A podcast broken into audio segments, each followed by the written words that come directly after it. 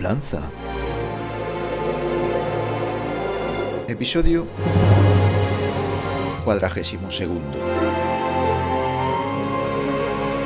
Ponzoña. Segunda parte de la charla informal con Francisco Linares.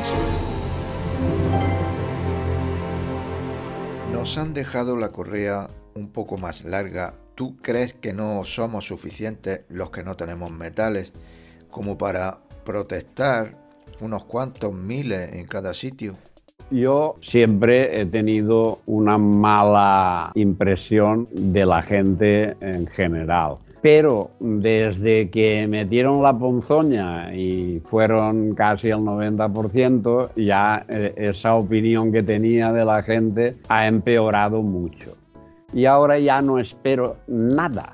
¿Eh? Antes todavía decía, bueno, cuando ya les estén sacando las tripas, pues la gente hará algo. Ahora ya no. Ahora ya no espero que hagan nada. Y ya te digo, incluso aunque maten a sus hijos delante de la puerta creo que ya no van a hacer nada. Te voy a decir lo que yo pienso. Mira, de la primera, de, los primeros pinchazos, según sus datos, el 86 o el 90, no sé. Pero eso es falso, eso es falso. Según el doctor Luis Benito, él estimaba en 74 o 76.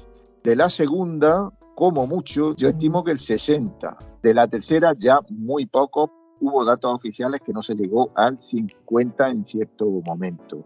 Y de la cuarta, que por cierto, según todos los datos también de muchos médicos, venía principalmente con placebo, pues prácticamente nadie. No sé cómo lo ves tú eso. Y otra cosa, otra pista es que a mí, por ejemplo, a mí no me han llamado nadie por teléfono para que yo vaya a ningún sitio. A mí nadie. O sea, no sé si a ti te han llamado.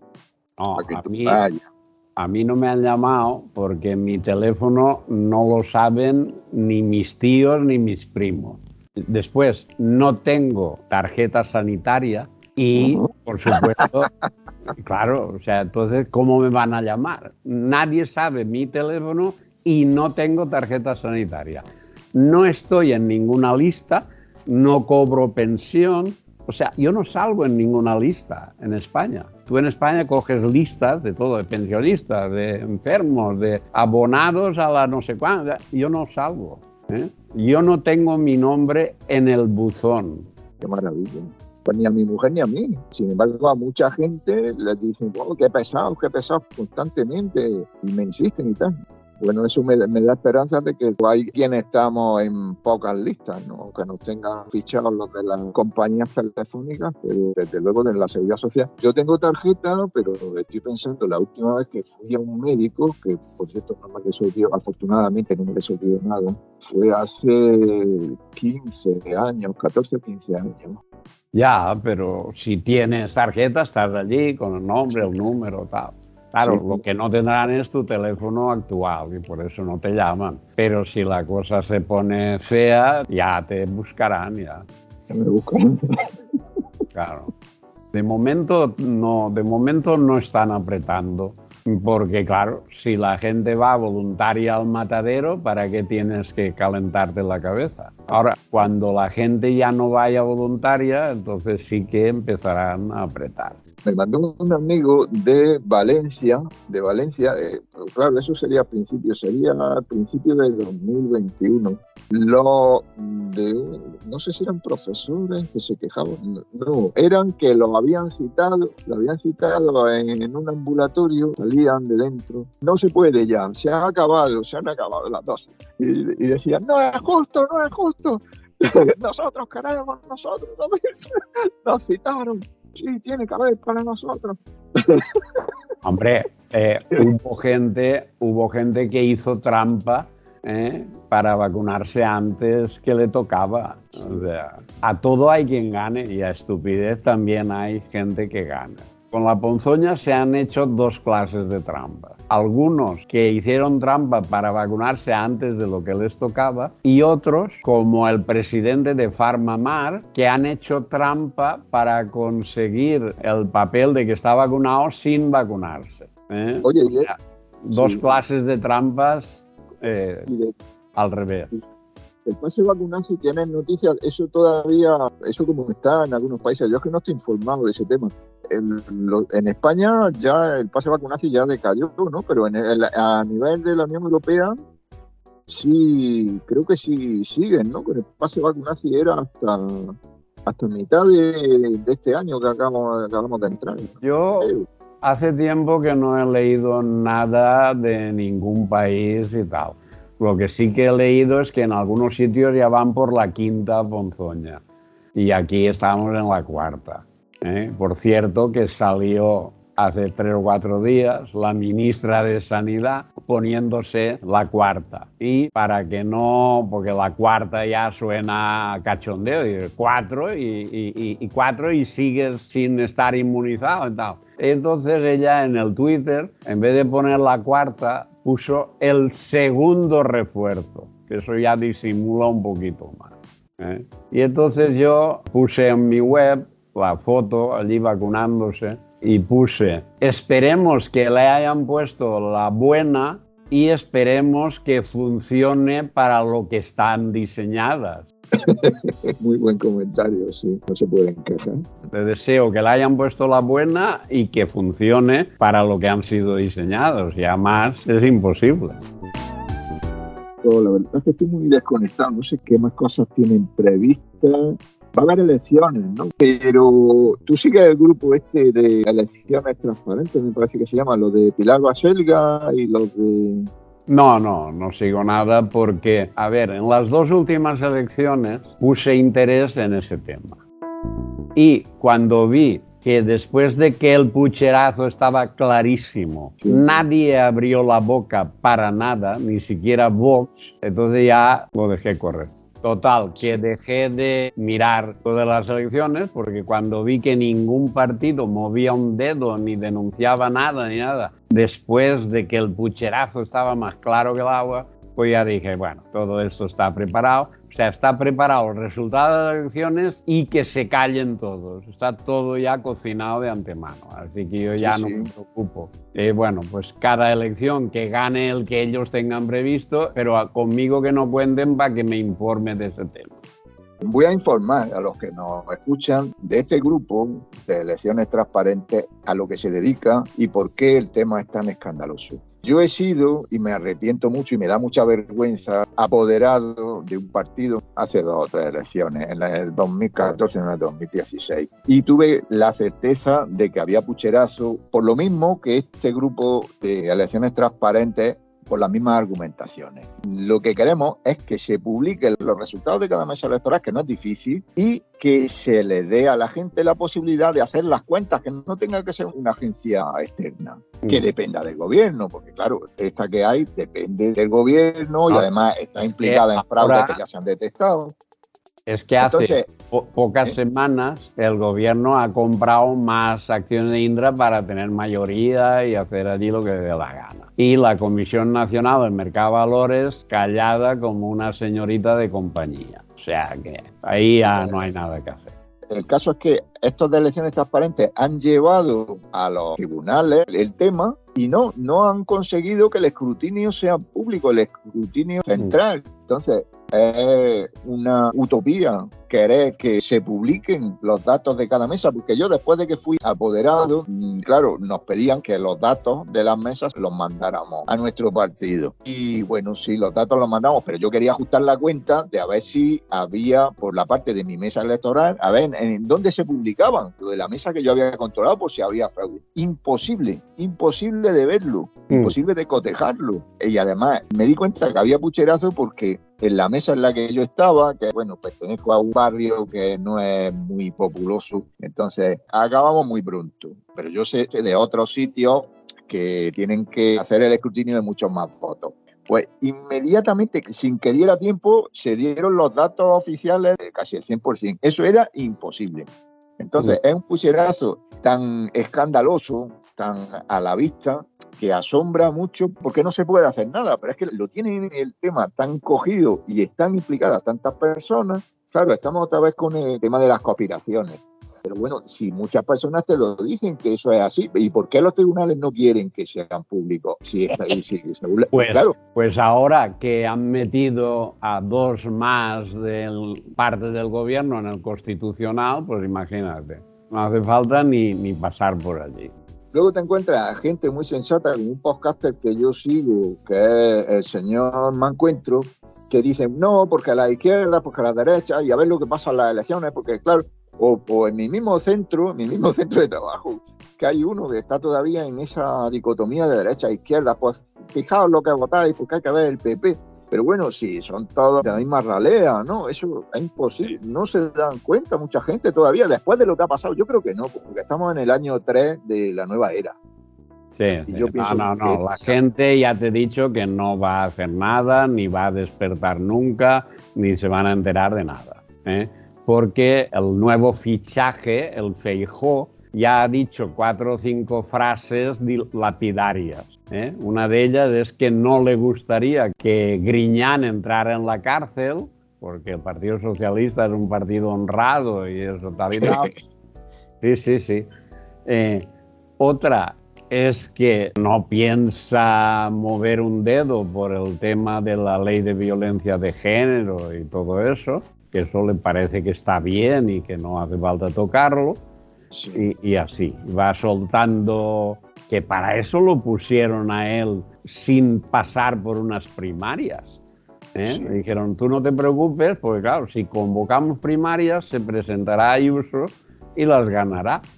¿eh? Entonces no hay primarias, tú vas a ser elegido por aclamación del 98%, porque si no, no hubiera entrado. Y lo han puesto a él por aclamación porque ya sabían que iba a hacer la agenda de los amos brillantemente. Sí, es muy bueno, no puede recibir más que felicitaciones de arriba. Y cuando estaba en Galicia, que quería obligar a vacunar y que quería hacer una ley de pandemias para no tener que consultar con los jueces y meter a la gente en veredas sin, sin, sin órdenes judiciales. O sea, en fin, lo que es una dictadura bien estructurada. Sí. Y por eso te digo que no, que ahí no hay nada que hacer. El tema de las elecciones, yo creo que eso está pactado todo. Y dicen, bueno, pues os vais turnando, todos calladitos, y nosotros que sabemos de qué va, ya diremos cada vez quién tiene que ganar y vosotros no os preocupéis porque todos vais a cobrar y tal, y todos contentos. Menudo panorama, pues nada, se están batiendo a ver cuál es más tirano y cuál es más papista que el Papa. Sí, de momento, en todos los presidentes que ha tenido España, hemos empeorado cada vez. Cada, uno ha empeorado al anterior. Y esta vez no va a ser diferente. El próximo que entre empeorará a Sánchez, aunque parezca que es imposible empeorarlo. No pasa nada. Lo empeorará. que yo creo, pero cuando se fue Felipe González sí mejoramos, ¿o no? Bueno, ahí hay mucho que hablar, ¿eh? porque hay gente que piensa que Aznar hizo una buena gestión y tal y cual, y luego si cogen los datos, pues claro, la gente solo mira que si la deuda, que si el PIB, el no sé cuántos, pero hay otras cosas muy importantes que no las mira, ¿eh? como por ejemplo el, el, desmantelamiento de la industria española, la privatización por cuatro perras de todo el patrimonio nacional, en fin. Sí. Hay mucho, mucho que hablar ahí. Yo veo que Aznar se bajó los pantalones en dos ocasiones, que eso fue bochornoso. Una con el Prestige, eso fue muy lamentable lo que hizo, como, como tuvo que girar el barco para que nosotros recibiéramos. Y otra eh, con la guerra, con la guerra que estaba la gente, el 95%, según publicaban los periódicos, claro, vete a el 95% estábamos en contra ¿no? de participar en su guerra. Y por eso fue tan... Sí, pero como hay vídeos de Aznar y Bush ¿eh? en un descapotable allá en Estados Unidos, sonriendo y pasándoselo bomba y tal. Pues. Sí. Que eso, que yo, sin descartar a nadie, digo que cada presidente ha empeorado al anterior. ¿eh? Sí, sí. Porque Felipe González fue malo, pero no del todo y si lo comparamos con ahora ya eh, era un genio. En fin, y claro, y, si vamos un poquito más atrás, pues ahí se hizo la traición a los españoles ¿eh? en la constitución y, en el reparto del solar de España entre los partidos, en fin, con todos de acuerdo y desastre absoluto. Fíjate que las ministras de Zapatero parecían insuperables.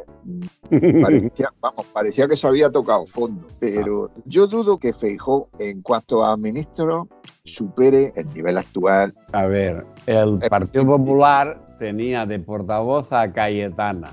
¿eh? que era el terror de la izquierda. O sea, cada vez que hablaba Cayetana temblaban todos, porque era irrebatible, la tía es una bomba de relojería. Y la quitaron así, sin mediar nada, fuera, fuera Cayetana y meten a las soplagaitas que hay ahora, que solo de oírla ya te duermes y además no ha dicho nada que pudiera molestar a nadie de ningún sector parlamentario. ¿eh? Desde que nació no ha dicho ninguna palabra. ¿Quién era Cuca?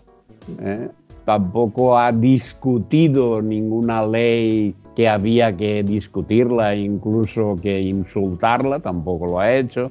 Quiero decir que no sé si logrará superar a la Montero, bueno, a las dos Monteros y tal, pero no se quedará lejos del listón, ¿eh? porque ya ha ido quitando, igual que se deshicieron de Ayuso sacrificando al peón de Pablo Cagado, pues lo mismo. ¿Por qué? Porque Ayuso era pues como Cayetana, era un peligro, porque iba por libre y no. Y entonces toda esa gente no puede estar allí. ¿eh? Igual que Vox se ha deshecho de la Macarena. ¿eh? Es que es, en fin, que se nota demasiado, que no, que si alguno vale, no sigue, o sea, lo, apartan. Lo, la, meritocracia inversa, la idiocracia, que es lo que... Exactamente, la idiocracia. La película, ¿has visto la película Idiocracia? Sí, sí, la vi hace, hace muchos años, sí. Buenísimo. Película de humor, pero ahora ya es un documental realista. Sí, es cierto. Por eso digo que yo no espero nada ya de ningún partido ni de nadie, porque los pocos que podrían hacer algo enseguida son separados del partido eh, y, ya no pueden hacer nada. Entonces, eh, ¿qué? Nada. Volviendo al tema de los venenos inyectables, yo he reflexionado últimamente los cálculos que hacíamos de la, bueno, la mortalidad, por supuesto, es elevadísima, mucho más alta que en, plena enfermedad real, ¿no? Mucho más alta que en marzo y en abril de 2020. la sobremortalidad va disparada. Sin embargo, los cálculos que hacíamos de la mortalidad que iba a haber, nosotros creíamos que la mortalidad iba a ser muchísimo mayor. Bueno, sí, pero a ver, es que eso tiene una explicación. Y es que sabemos, ahora sabemos, que solo el 5% de las vacunas matan. ¿eh? Claro, nosotros calculábamos sobre el 100%. Si calculamos sobre el 5%, ya salen más o menos las cuentas que había prevista. ¿eh? Entonces, lo que habría que pensar es para cuándo están previstas que empiecen a funcionar el 95%. ¿eh? Esa es la sorpresa. Y si hasta ahora solo el 5% matan, el otro 95%, ¿cuándo entrará en vigor? ¿Eh? ¿Cuándo llegará la fecha de caducidad? No lo sabemos. Igual está previsto para montar nuevas pandemias. Si tienen un mando a distancia en ese sentido. Sí, lo tienen, que es el 5G. Con el 5G te pueden activar el tema eso, mm, no sé si has leído, eh, si no te lo pasaré. Hay un canal de Telegram que se llama Infovacunas. Sí, sí, buenísimo. De eh, Dani. Pues, Dani Díaz. Bueno, pues este chaval, que no tiene estudios de salud ni falta que le hacen, eh, ha hecho una investigación profundísima sobre el tema y para no hacerlo largo, ha llegado a la conclusión de que toda esta trama que han hecho en los últimos años nos están hibridando. Y así concluye la segunda parte de la charla con Francisco Linares. Permanezca atento para la tercera parte.